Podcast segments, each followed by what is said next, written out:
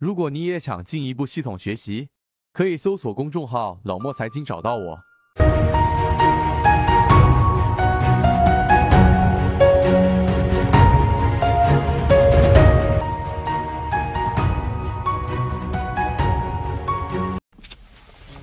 好，今天我们用三分钟给大家讲一讲过程当中给大家去讲到的一个关键词，叫做同构性。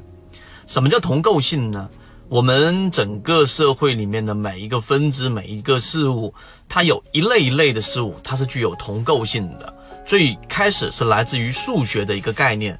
那在我们的交易过程当中呢，我们说人性和股票交易里面是具有一个很强的同构性的。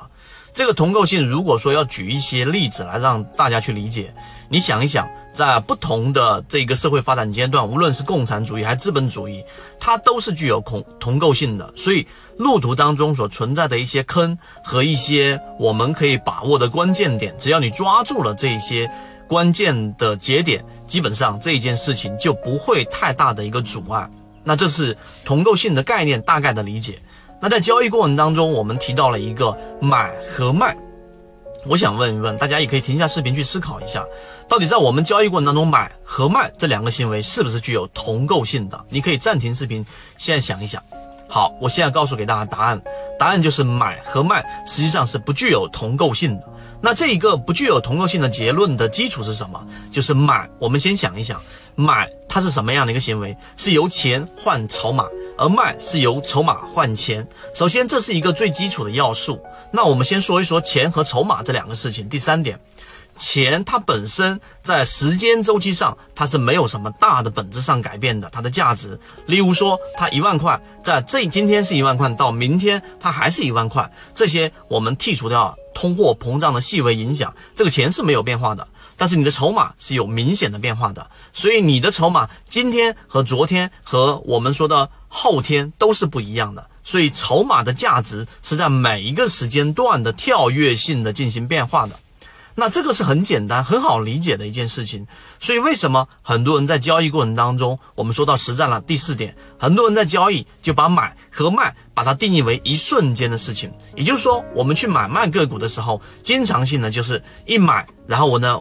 全仓买入一卖，我就全仓卖出，买和卖顺，在我们心目当中似乎就是一个瞬时发生的一件事情啊！我资金又不多，我为什么要把它分仓位？我为什么要把它嵌入式的交易呢？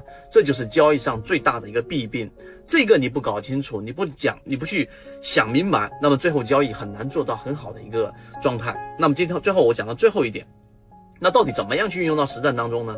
在我们的专栏《泽西禅论》里面，我给大家去讲过一个，呃，跟同构性很相关的，就是在买卖过程当中，我们先要找到我们介入的一个位置，而这个位置呢，哪一个位置最安全呢？我们说到了是一个大周期的中枢上移。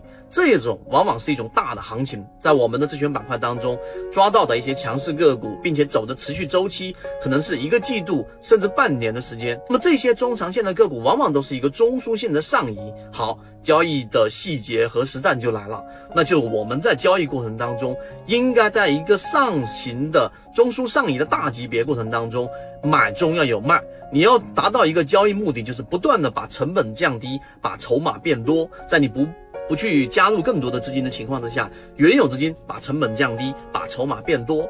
那当然，交易的细节在怎么样发生啊？可以找到我们的完整版视频，然后找到我们的圈子管理员老师会把我们的完整版视频发给你。那当然，我讲的这个点啊，对于交易过程当中的买和卖，它不具有同构性，以及在交易过程当中买和卖是一个动态嵌入的过程的。那这一点上，希望对大家来有所启发。今天三分钟就讲这么多，和你一起终身进化。